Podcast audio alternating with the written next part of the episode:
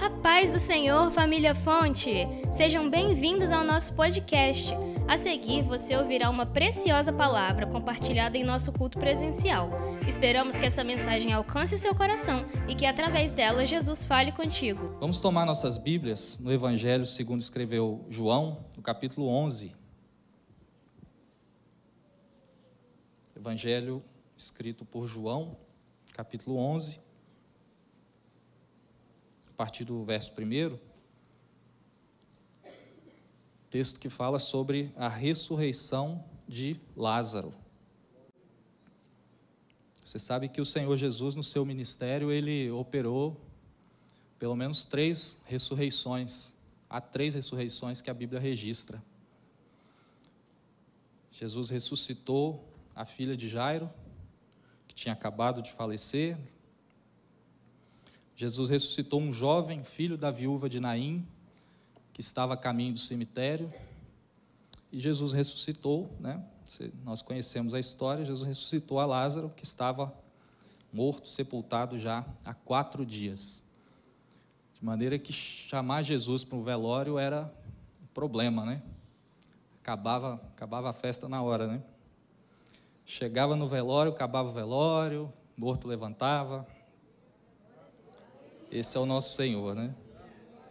E hoje nós vamos meditar em uma dessas ressurreições. Diz assim, versículo 1 do capítulo 11: Estava então enfermo um certo Lázaro de Betânia, aldeia de Maria e de sua irmã Marta. E Maria era aquela que tinha ungido o Senhor com unguento, ele tinha enxugado os pés com seus cabelos, cujo irmão Lázaro estava enfermo. Mandaram-lhe, pois, suas irmãs dizer: Senhor, eis que está enfermo aquele a quem tu amas. E Jesus, ouvindo isso, disse: Essa enfermidade não é para a morte, mas para a glória de Deus, para que o Filho de Deus seja glorificado por ela. Nós vamos ler até aqui, vamos orar agora, mas após a oração, permaneça com a sua Bíblia aberta no capítulo 11, que nós vamos pela graça de Deus, navegar nessa linda história que está registrada na palavra de Deus. Oremos ao Senhor. Pai Santo, mais uma vez nós oramos a Ti, Senhor. Como é bom declarar os Teus atributos, o Teu amor, Tua fidelidade, Senhor, Tua graça, Tua misericórdia, Teu poder. Nós bendizemos, Senhor, porque estamos na Tua casa, estamos debaixo da bênção do Teu Espírito Santo, estamos, Senhor, nessa atmosfera de louvor, de adoração, e como é bom sentir a tua presença aqui, Senhor. Mas, Senhor, eu sei que o Senhor pode falar mais ainda aos nossos corações pela tua palavra. Enquanto nós expomos a palavra, enquanto nós meditamos nela, Senhor, fala ao mais íntimo do nosso ser, fala ao nosso espírito, Senhor, e que ela é que essa palavra produza os efeitos que o Senhor espera de nós essa noite. Nós oramos pedindo a tua bênção em nome de Jesus. Amém. Amém. Pode tomar o seu assento.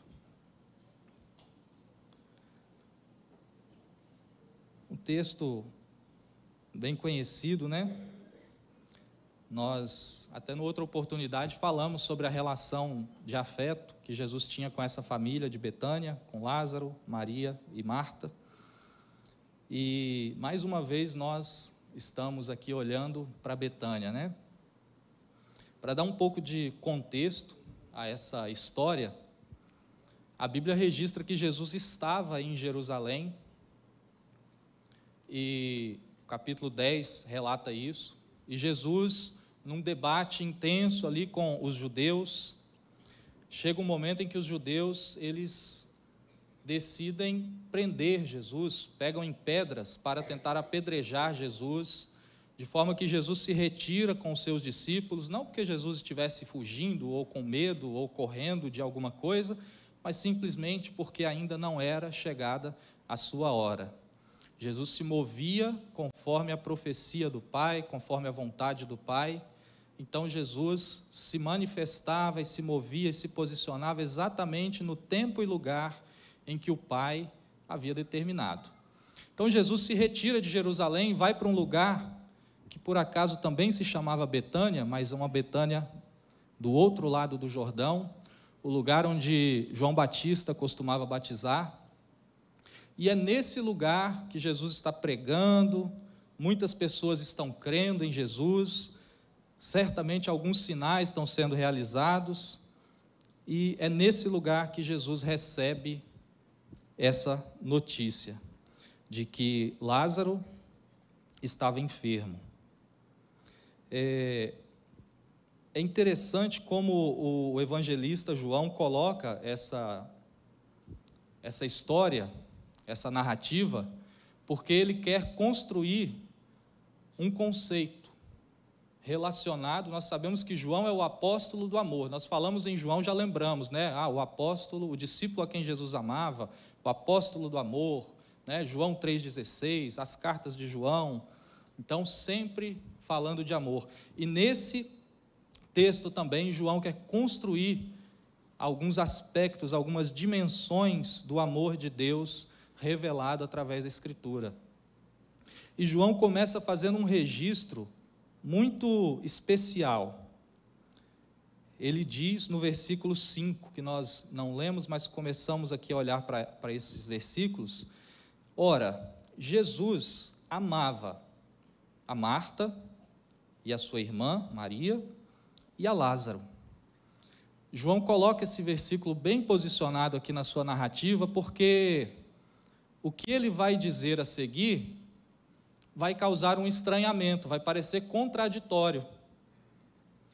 Inclusive, a mensagem que foi enviada por Marta é uma mensagem que também fazia referência a esse amor. Marta diz simplesmente: Senhor, eis que está enfermo aquele a quem tu amas. Não precisa dizer mais nada. Quem ama tem pressa. Né? Quem ama, corre. Quem ama, socorre. Quem ama, larga tudo. Não é isso que se espera? Quem aqui, eu já passei por isso, né? De você receber uma notícia, uma ligação, alguém foi para o hospital, alguém é que você ama, um parente, um familiar muito chegado, e de repente você está em algo muito importante, numa reunião, trabalhando, e você simplesmente larga tudo. Olha, preciso sair, é uma emergência, e você larga tudo e vai, porque você ama. E nós que amamos de forma tão deficiente, né? Fazemos assim, mas estranhamente Jesus não fez isso.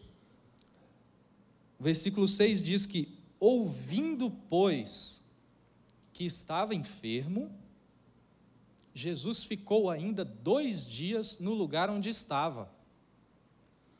Perceba que João está criando um desconforto na narrativa, porque ele afirma, ele reafirma que Jesus ama a Lázaro, mas ao mesmo tempo, estranhamente, Jesus não foi ao socorro de Lázaro. Irmãos, aqui nós começamos a ver uma primeira dimensão do amor de Deus, que é um amor individual. Jesus nos ama individualmente, Jesus nos ama pessoalmente. Jesus ama todo mundo. Não, isso não converte ninguém. Já pararam para pensar? O que que nos converte? Porque quem aqui, antes de se converter, sabia que Deus existia. Ah, existe um Deus em algum lugar. Ah, eu ouvi as histórias da Bíblia. Ah, Deus amou o mundo, você vê isso escrito em algum lugar, mas isso não te afetava. Mas um dia nós entendemos um negócio especial. Deus me ama. Deus ama especificamente, particularmente a mim. Deus me conhece. Deus sabe dos meus pensamentos, Deus sabe dos meus problemas, Deus sabe das minhas aflições. Deus enviou Jesus para morrer, não simplesmente por todos, de uma maneira no atacado, mas ele morreu para morrer por mim. Isso nos converte, isso nos quebranta, isso nos faz pensar que Deus tem algo especial para cada um de nós. E essa é uma primeira dimensão do amor de Deus. E João explora isso, dizendo que Jesus amava Marta, amava Lázaro e amava Maria. Mas, como nós dissemos, Jesus não foi imediatamente ao socorro de Lázaro. Jesus permaneceu no lugar onde estava. Dois dias, dois longos dias. Do lugar onde Jesus estava, da além do Jordão, até Jerusalém, cerca de 40 quilômetros. Caminhada de um dia. Betânia ficava às margens de Jerusalém, era uma pequena aldeia, chegando em Jerusalém, coisa de 3 a 4 quilômetros. De forma que a distância era praticamente a mesma, caminhada de um dia. De forma que Marta então manda uma mensagem, quando ela percebe que o seu irmão está enfermo, não melhora, ela, olha, Jesus, Jesus pode resolver isso. Eu já vi Jesus resolvendo tantas curas, tantas situações. Vai um mensageiro ao encontro do Senhor. E cria-se ali uma expectativa pelo retorno, né? Aquele mensageiro vai e ele volta não com a companhia de Jesus, ele volta com um recado, com uma mensagem, com uma palavra. Quantas vezes nós esperamos, né, um, uma, uma presença, uma manifestação especial, alguma coisa, e às vezes recebemos uma palavra, né? E aquilo aperta o nosso coração. Mas eu quero colocar um, um elemento a mais na nossa imaginação, porque você sabe que Jesus foi até aquele lugar depois de dois dias, e quando Jesus chega até Betânia, até a casa de Marta e de Maria e de Lázaro, João relata que ele achou, isso está lá no versículo 17, Jesus achou que Lázaro, Jesus percebeu, descobriu que Lázaro já estava há quantos dias na sepultura? Quatro dias na sepultura. Então acompanhe comigo, vamos como exercício aqui de imaginação, vamos pensar que numa segunda-feira de manhã, Lázaro está enfermo, e naquela segunda-feira de manhã, Marta chama então o mensageiro e diga: Olha, vá da além do Jordão, encontre Jesus de Nazaré e diga a ele essa mensagem: Está enfermo aquele a quem amas. E aquele homem sai então caminhando, aquela segunda-feira, caminha todo aquele dia para chegar no lugar onde Jesus estava, no cair da tarde daquela segunda-feira. E ele recebe uma palavra: vai e diga que essa enfermidade não é para morte, mas é para a glória de Deus. E aquele homem então anota o recado, né? Bilhetinho no bolso, Certamente não voltou à noite, aguardou o dia seguinte, que seria uma terça-feira no nosso exemplo, não é isso?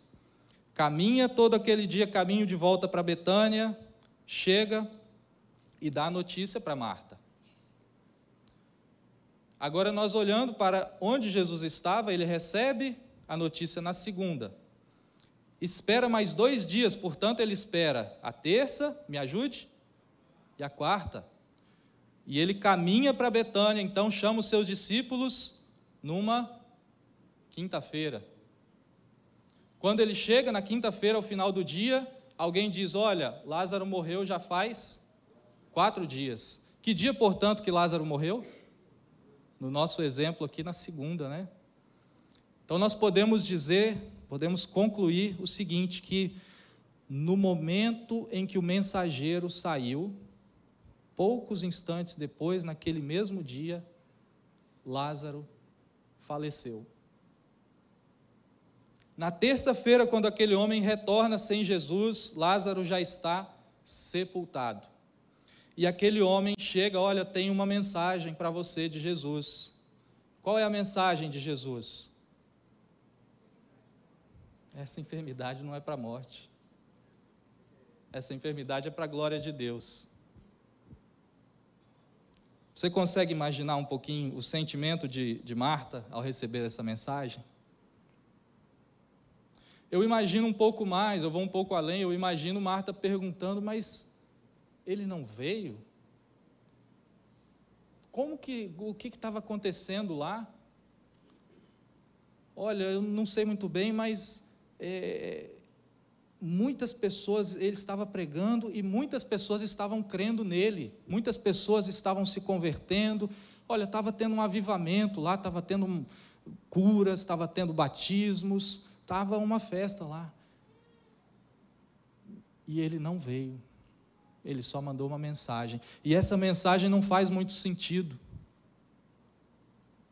E aí nós começamos a nos colocar nessa história, porque quantas vezes nós sabemos que Jesus nos ama, pessoalmente, individualmente, particularmente, mas muitas vezes o comportamento de Jesus diante das nossas orações, diante das nossas necessidades, é um comportamento que desafia a nossa mente, desafia o nosso entendimento, desafia a nossa lógica humana. E certamente Marta não duvidava do poder de Jesus. E a gente também, né? Às vezes a gente precisa de, um, de uma bênção, de uma cura. E se alguém, quem aqui, né, hoje precisa de uma porta aberta, de uma bênção, de uma resposta, de um milagre, de um milagre, né? Quantos de nós? E talvez se alguém chegar e falar assim: olha, Jesus curou um paralítico ali, a gente crê.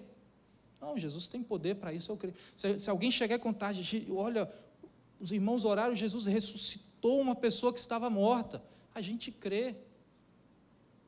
Nós não duvidamos do poder de Deus.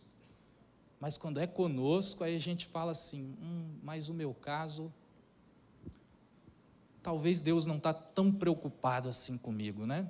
E aí nós começamos a medir o amor de Deus conforme a nossa própria régua conforme o nosso próprio sentimento humano, que é, é, é, é, nós precisamos dividir a nossa atenção, nós precisamos dividir os nossos afetos, mas Deus não é assim, porque o amor dele é infinito.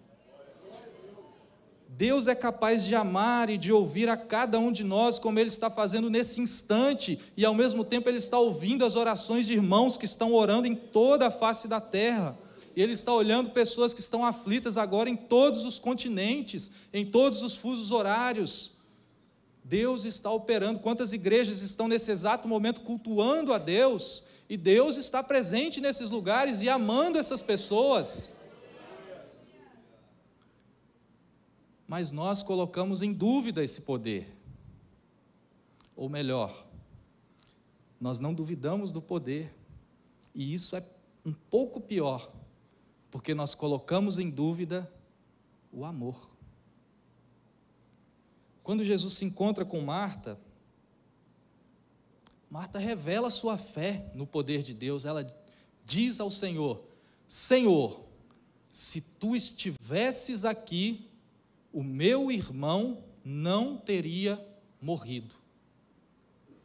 As palavras de Marta são palavras de fé, Senhor, se tu estivesses aqui, eu tenho certeza que ele não morria, porque o Senhor ia orar por ele, o Senhor ia dizer uma palavra, ele iria ser curado. Eu não duvido do teu poder. Portanto, a minha conclusão é de que o Senhor talvez não nos ame tanto assim. Muitas vezes o nosso comportamento diante das nossas orações, que demoram um pouco mais na nossa visão a serem respondidas, é esse. Ah, Deus tem tanta gente, né? Deus tem tanta gente para se preocupar. E quando nós vemos, irmãos, que Deus abençoa o outro e não nos responde, é duro, né? Eu já passei por isso. Eu me lembro de uma vez em que o, o vento bateu mais forte na nossa casa uma filha, uma das nossas filhas no hospital, e uma, uma febre que não cessava, exames, mais exames, e não se descobriu o motivo, e remédio para baixar a febre, daqui a pouco, daqui a poucas horas a febre começava a voltar. Não, vamos fazer esse exame para descartar essa enfermidade. E a cada exame era um alívio e uma tensão um alívio porque os médicos chegavam, olha, essa enfermidade está descartada. E aí quem já passou por isso sabe que os exames eles vão escalando, né? Eles começam do mais simples e vão para o mais complicado. Tá, mas e agora qual o próximo passo? Não, agora nós vamos investigar essa outra enfermidade que é mais séria. Aí, mais tensão. Daqui a pouco o resultado, não, está descartado. E agora? Não, agora tem essa outra enfermidade aqui que nós vamos investigar. Aí os dias se passando, internação, hospital, oração. E aí, eu e minha esposa orando, chorando aos pés do Senhor, pedindo, Senhor, mostra o que é, Senhor, mostra para o médico, né, dá, dá a, a, medicação certa, aponta um caminho, dá um sinal, dá um sonho, mostra para algum profeta, qualquer coisa. E eu me lembro que naquela, naqueles mesmos dias, né, nós recebemos a notícia, na verdade, um, uma pessoa muito querida estava esperando é, uma filha, né? E essa pessoa, conversando conosco, falou: Olha, eu já sei o nome da minha filha. É mesmo? Ah, que bacana. E como é que é isso? De onde você tirou o nome, né? É de algum familiar? É algo que já estava no seu coração? Não. Deus me deu um sonho e me disse qual seria o nome da minha filha. Irmãos, eu confesso aqui o meu pecado. Naquele momento eu fiquei, fiquei abalado. E eu questionava ao Senhor, mas Senhor, eu preciso de uma resposta para a situação da minha filha. Ela está no hospital. Eu não sei o que é. Eu nem estou pedindo a cura, não, eu estou pedindo direção. Mas o Senhor foi visitar a irmã para dizer o nome da filha dela. A escala né, de prioridades no nosso coração. Mas Deus nos tratou, irmãos. Deus nos mostrou, assim como mostrou a Jó, o Senhor não respondeu nenhuma das perguntas de Jó, mas Deus mudou a sorte de Jó eu até hoje não sei o que a minha filha tinha. Os exames não acusaram nada, mas ela está curada, saudável, está aqui adorando ao Senhor. Deus nos ama, irmãos. Nunca deixe que uma oração que não foi respondida no tempo que você queria, tire de você essa certeza. Duvidar do poder de Deus é um problema de falta de fé. Isso se resolve com oração. Senhor, aumenta a minha fé. Senhor, não acho que essa porta pode abrir. Aumenta a minha fé para eu crer que essa porta pode abrir. E Deus responde, Deus aumenta a fé. Mas duvidar do amor de Deus é duvidar da essência e do caráter de Deus, porque Deus é amor. Que esse sentimento nunca suba ao nosso coração que nós tenhamos certeza de que Deus nos ama pessoalmente. Mas nós vamos entender, porque a Bíblia vai nos mostrar o porquê Jesus demorou. Marta, Marta disse isso: se o Senhor estivesse aqui, o meu irmão não teria morrido. E Jesus diz por que ele não estava lá. Veja comigo, versículo 14. Jesus se vira para os seus discípulos. Você se lembra que Jesus tinha saído da Judéia porque os judeus o queriam apedrejar, o queriam prender, levar as autoridades, levar julgamento, e não era chegada ainda a hora dele. Por esse motivo ele se retira. Jesus diz o seguinte: agora, dois dias depois, vamos de novo para a Judéia. Os discípulos questionam, mas Senhor, agora mesmo eles queriam pegar em pedras para nos apedrejar, o Senhor quer voltar para lá? O Senhor diz: Nós vamos, porque o nosso amigo Lázaro dorme, nós vamos para despertá-lo. E eles, ah, mas se ele está dormindo, né? Ele vai ficar bem. Só um repouso, né? Jesus falou: Não, Lázaro morreu. E Jesus disse: E eu folgo, eu me alegro, por amor de vós de que eu lá não estivesse.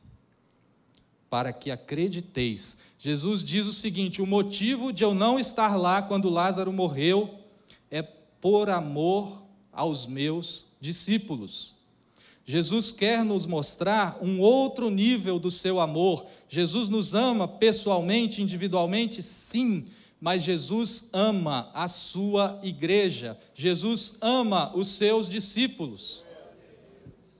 E Jesus quer nos fazer compreender que esse amor, que é pessoal, se revela também no corpo, na igreja, por isso nós amamos a comunhão dos santos, nós amamos a casa de Deus, nós amamos a reunião do povo de Deus, porque esse amor que é revelado a mim pessoalmente, eu vejo revelado em você, meu irmão, em você, minha irmã, e isso aumenta em mim a revelação de quem Deus é.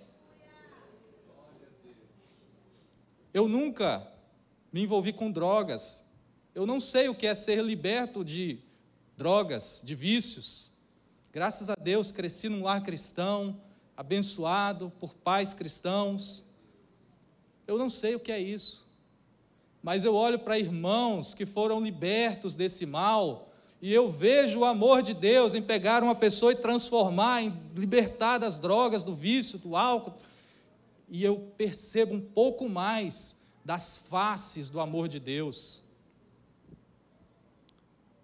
Eu tenho meu emprego, mas eu olho para irmãos passando necessidade, numa prova de desemprego, numa prova financeira, e eu percebo o amor de Deus em abrir, em cuidar, em ver esse seu filho ser reestruturado, ser restaurado.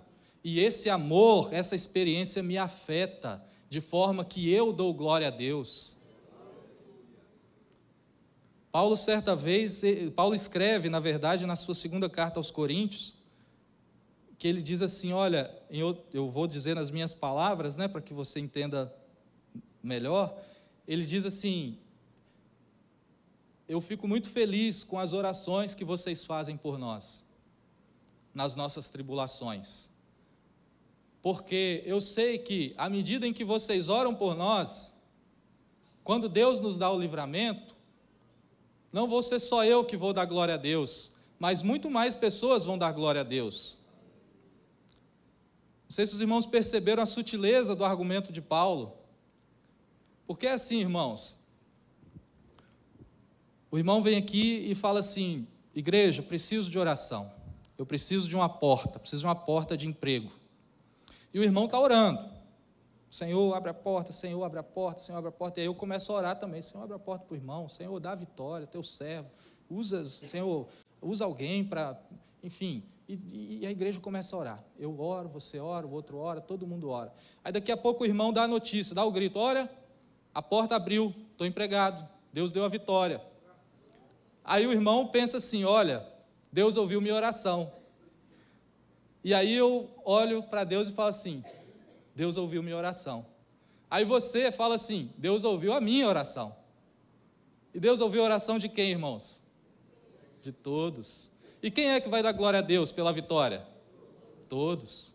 Então, quanto mais nós nos envolvemos né, uns com os outros, mais nós conhecemos do amor de Deus e mais esse amor é correspondido com adoração. E quem acha que Deus precisa ser mais adorado do que Ele é? Eu acho, eu acho que eu preciso adorar mais, porque Ele é mais digno do que eu descobri até agora tem mais revelação, Deus é infinito. A eternidade será um eterno conhecer a Deus, contemplar a Deus e corresponder a essa contemplação em adoração. Coisa boa, né? A eternidade não tem nada de monótono. A eternidade vai ser um eterno, uma eterna descoberta de quem Deus é, porque Ele é infinito em seus atributos. Mas é, tem um discípulo, no versículo 16, que dá uma resposta curiosa. Porque Jesus elevou o nível do amor, né? A revelação do amor. O amor individual, o amor pela igreja, pelos discípulos. Mas Jesus queria elevar um pouquinho mais esse nível. E é engraçado que esse discípulo aqui, coitado, ele, o pessoal fala tão, tão mal dele, né? Tomé. Mas eu gosto de Tomé, irmãos. Tomé é um homem que todo grupo tem, né? Aquela pessoa que tem coragem de falar o que todo mundo está pensando, mas ninguém tem coragem de dizer, né? Quem gosta daquele versículo que diz assim, João, Evangelho de João 14, 6. Disse-lhe Jesus: Eu sou o caminho, a verdade e a vida. Ninguém vem ao Pai senão por mim. Bonito, né? Quem gosta, né, desse versículo? Todo mundo. A gente cita para evangelizar e tal. O que, que é esse versículo? Ele começa assim: E disse-lhe Jesus. Disse para quem? O curioso do Tomé. Jesus fala assim: Olha, eu vou para o meu pai e vocês sabem o caminho, né, para onde eu vou. Aí os discípulos devem ter se olhado assim, né, com aquela cara de. Eu, eu não sei, mas também não vou dar o braço a torcer, né? Não vou, vou ser o mais. o mais bobo aqui da história, né? E Tomé levanta logo a mão, Senhor. Nós não sabemos para onde o Senhor vai, como é que nós vamos saber o caminho? E aí Jesus responde: Disse-lhe Jesus: Eu sou o caminho, a verdade e a vida, ninguém vem ao Pai senão por mim. Obrigado, Tomé por esse registro na palavra de Deus, né? Glória a Deus. Por causa de Tomé, nós temos um registro precioso na Escritura que mostra o nosso futuro, o nosso futuro corpo glorificado. Jesus aparece aos seus discípulos, você se lembra, depois da ressurreição, eles estão fechados, trancados num quarto, com medo dos romanos, dos judeus, de todo mundo. E Jesus, de repente, entra na sala. Como que Jesus entra? atravessando a parede. Aí, se você tivesse só essa informação na Bíblia, você ia olhar e falar assim: hum, é um fantasma. Né? Fantasma, gente morta tal. Né? Jesus atravessa a parede. Conversa ali com seus discípulos, se mostra e tal. Vai embora. Daqui a pouco vem Tomé. Não estava na reunião. Erro dele, né?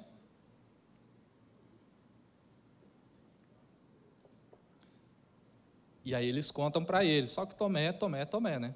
Aí, não, se eu não vir com os meus próprios olhos, e tem mais, vocês só viram, né?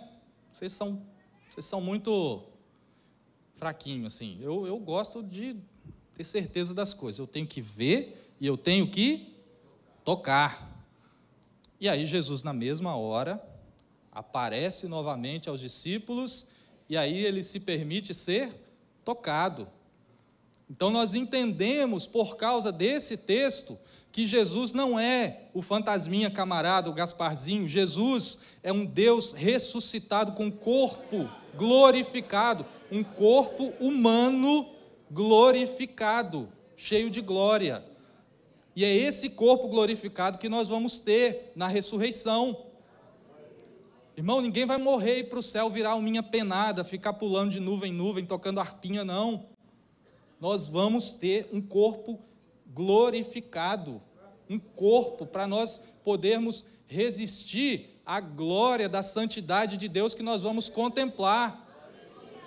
Hoje nós adoramos, como a missionária né, nos conduziu aqui em adoração, e nós fechamos nossos olhos para imaginar como Ele é, para pensar como Ele é, para dizer como ele é lindo, sem nunca ter visto como ele realmente é, mas nós dizemos que ele é lindo pela fé e por aquilo que nós sentimos pelo seu espírito.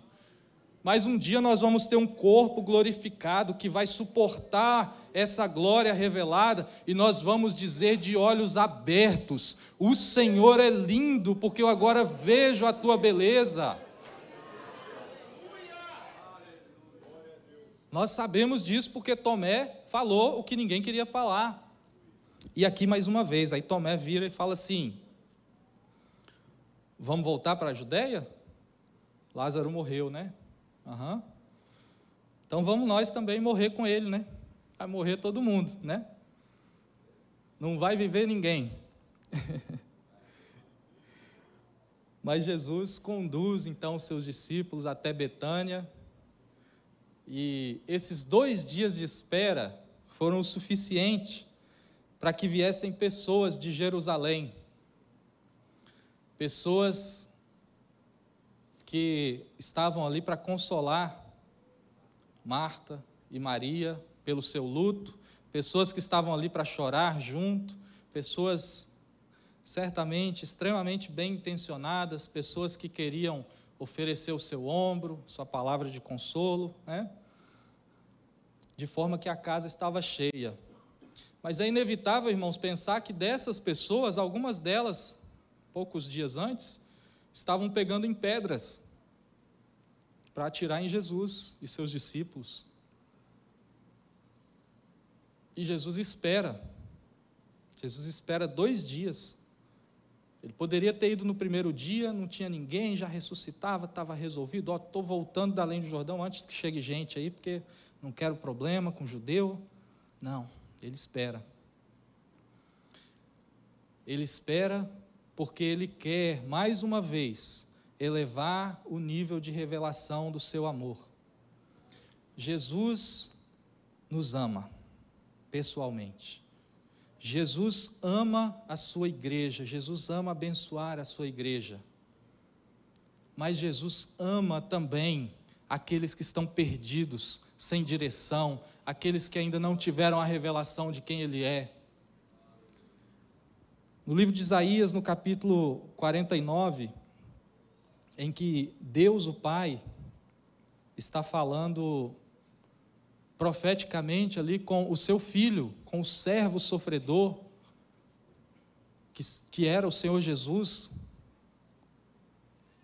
E ele diz de como aquele servo vai restaurar Israel, como aquele servo vai realizar a remissão dos pecados, como aquele servo vai trazer a paz, a restauração, a vontade de Deus sendo feita no meio do seu povo Israel, mas Deus para, né? Nós imaginamos assim, né? Deus não para, né?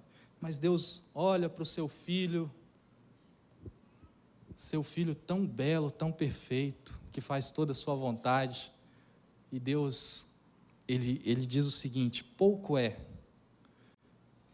que sejas meu servo para restaurares as tribos de Jacó e tornares a trazer os preservados de Israel. É pouco resgatar só Israel.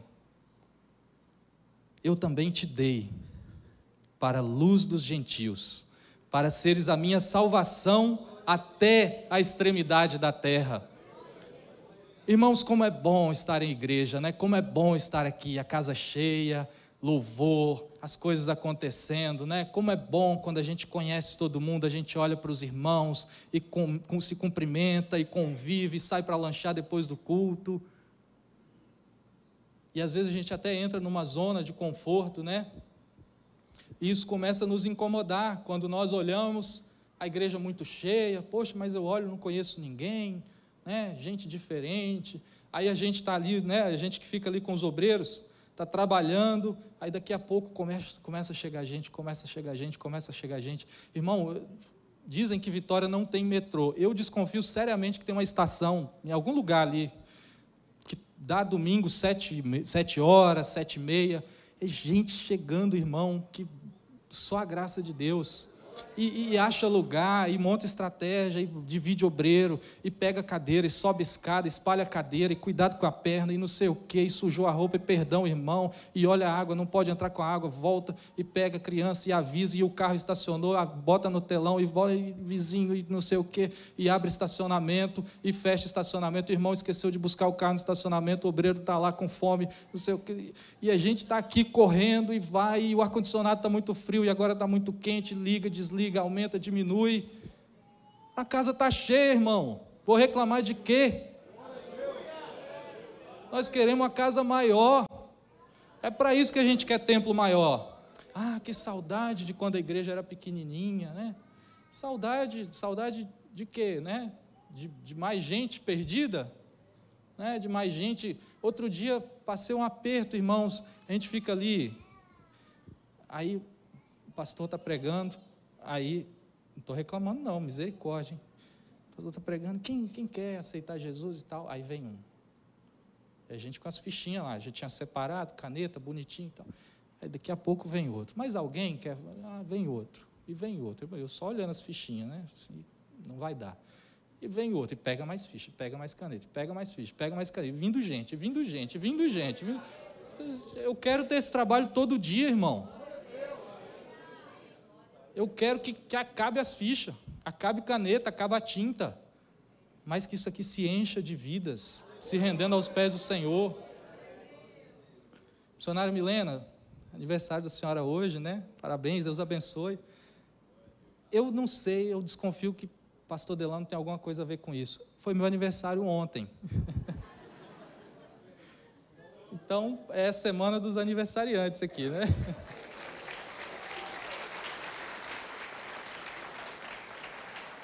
Mas eu lembrei da senhora porque eu estava vendo hoje, né, uma postagem tão bonita, né, que o pastor Kleber fez lá no Instagram, e fiquei lembrando do pastor Kleber.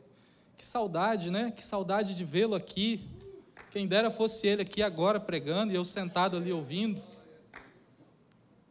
E tantos outros irmãos, né, que às vezes não estão aqui porque estão fazendo a obra.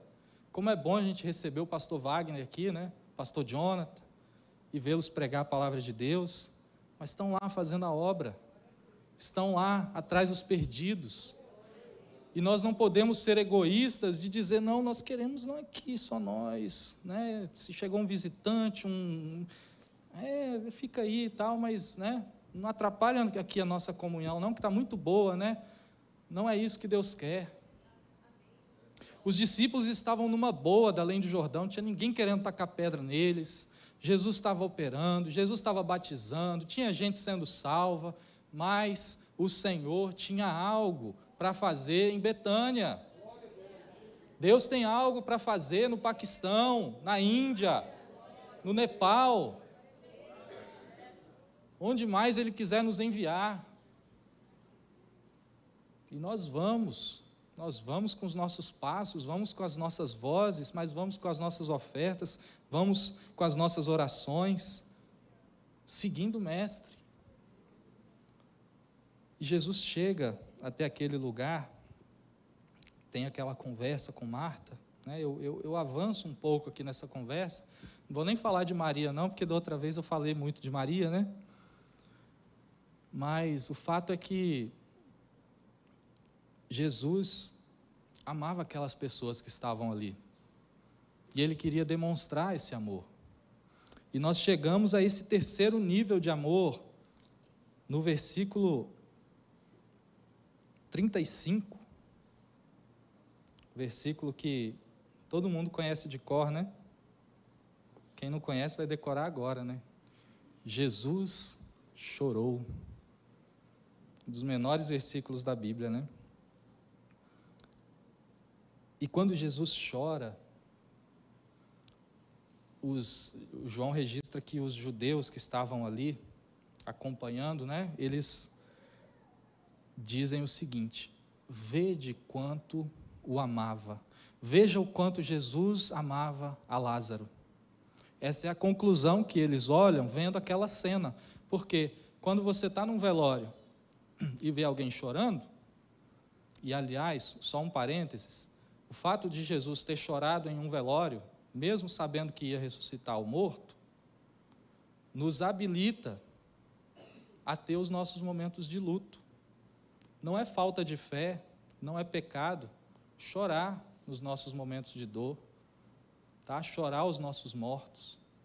Mas nós não nos entristecemos como os demais que não têm esperança.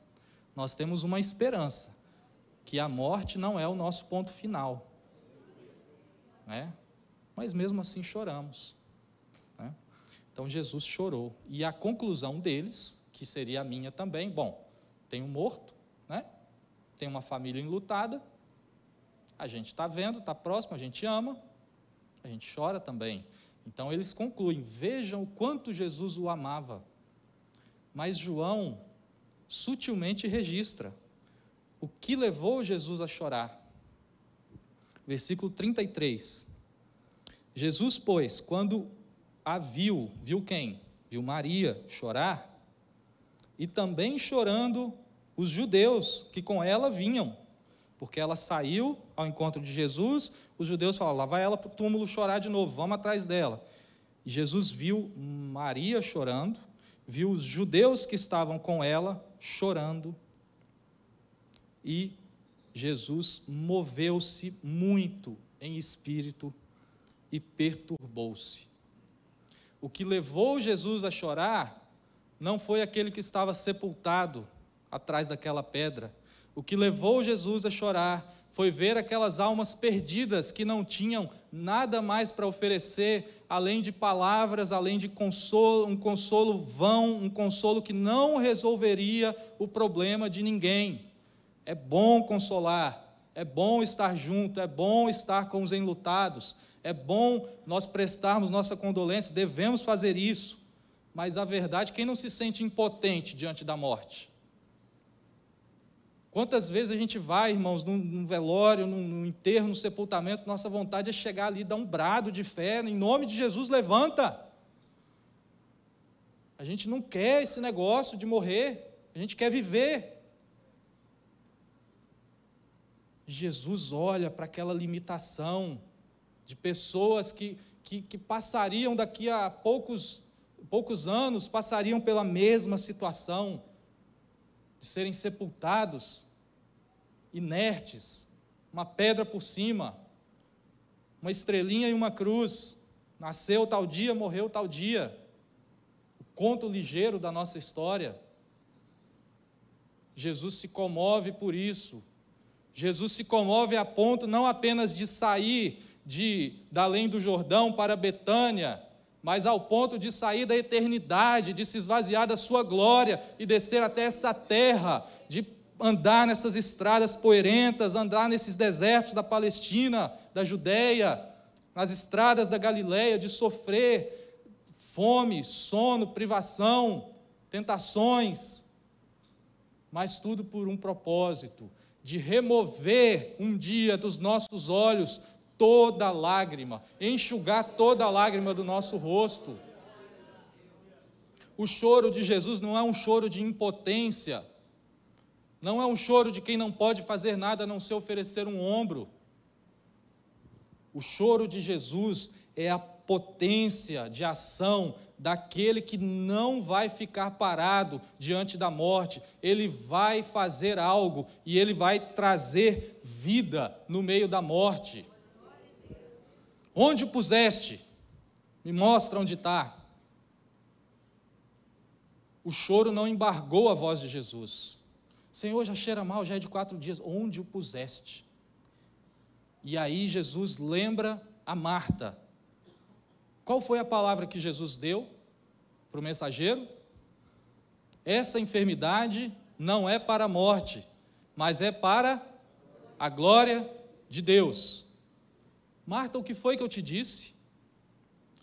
Se creres, verás a glória de Deus.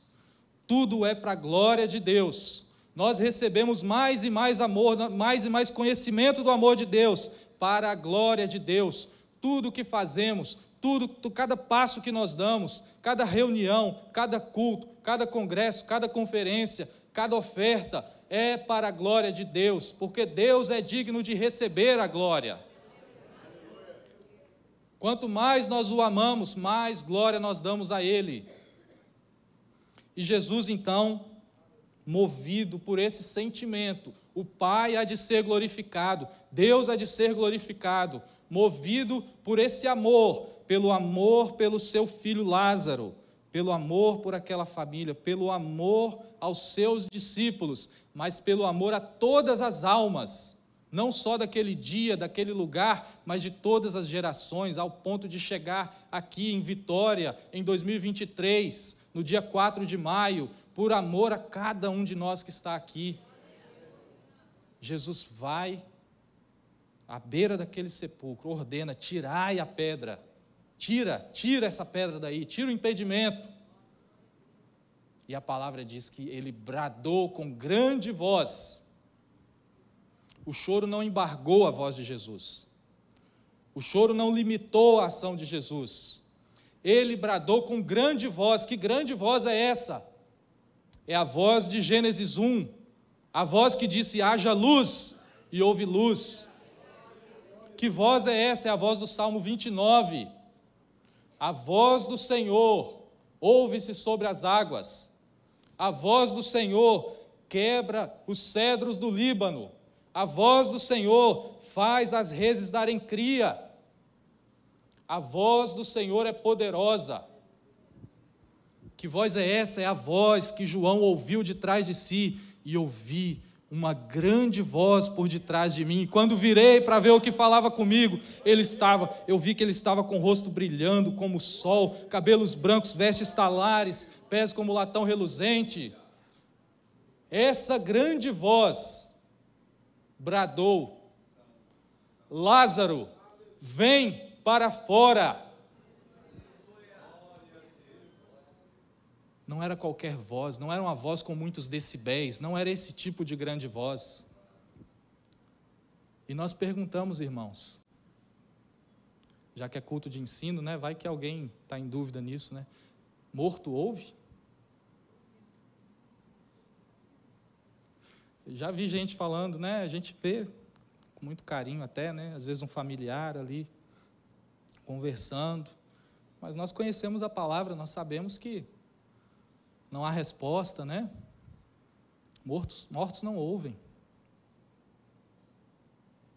Como que Jesus dá um grito então para um morto? É porque a voz de Jesus não é a minha voz. A voz de Jesus é a voz do haja. A voz de Jesus, a grande voz, o grande brado de Jesus não passou só por dentro daquela caverna, pelos ouvidos, pelos tímpanos daqueles que estavam ouvindo. Essa voz penetrou nos lugares invisíveis do Hades, do Sheol, e essa voz foi ouvida em todas as regiões celestiais. Todas as almas puderam ouvir esse grito: Lázaro, vem para fora, sai para fora. E não teve jeito, irmão, a alma precisou voltar para o corpo, e Lázaro ressuscitou. Porque quando Deus fala, acontece. Quando Deus diz haja, tem que haver. Esse é o nosso Deus. Esse é o nosso Senhor.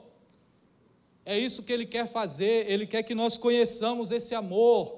Ele quer que nós conheçamos esses entranháveis afetos de misericórdia do Senhor esse ousado amor, esse amor infinito que o levou, ele sim, a morrer numa cruz. E não houve quem bradasse naquele momento ali, não, interrompa. Não, o Pai precisou ficar em silêncio para que ele morresse a minha morte, a sua morte. Mas mesmo ali, depois de três dias, mais uma vez, a vida bradou. Mais uma vez, a morte foi quem precisou ficar em silêncio.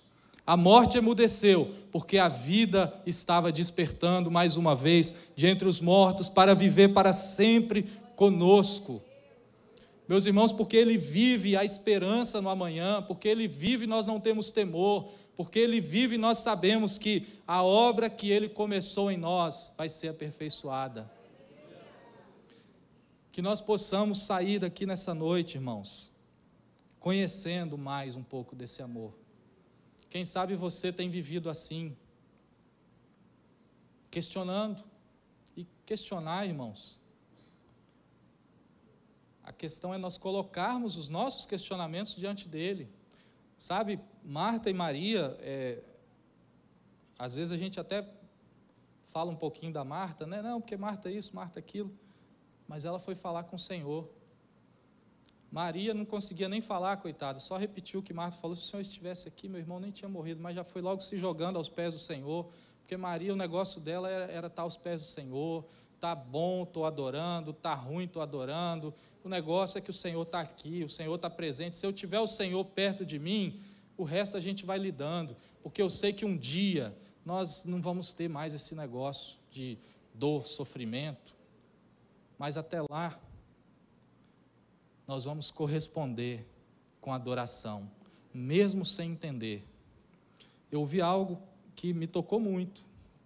de um pastor que perdeu a sua esposa para uma enfermidade, e naquela mesma semana esse pastor subiu para pregar na sua igreja, e ele falou o seguinte: irmãos, na eternidade não vai ter dor, sofrimento, dúvida. Nós vamos adorar para sempre. Mas aqui, nessa vida, nesse tempo, nessa era, é o único tempo em que nós poderemos adorar em meio à dor. Já pararam para pensar nisso? Isso me tocou profundamente. Talvez você esteja hoje em dor, em dúvida. Mas você pode agora tomar uma decisão de dizer: ainda assim, eu vou adorar ao Senhor, eu vou bendizer ao Senhor. Um dia a dor vai cessar, a lágrima vai cessar e você vai adorar com ainda mais liberdade. Mas até lá, adore com a porção de revelação que você tem porque isso vai fazer com que Deus gere mais e mais revelação ao seu coração. Que Deus nos abençoe, meus irmãos. Que Deus possa falar conosco muito além das minhas palavras que cessam agora. Que essa mensagem possa vibrar no seu coração por toda essa noite, pelo dia de amanhã e que Deus possa assim nos abençoar. Obrigada por ficar conosco até aqui. Compartilhe esse podcast para que assim mais pessoas sejam alcançadas pelo amor de Jesus. Não deixe de nos acompanhar pelas redes sociais através dos links abaixo. Até a próxima!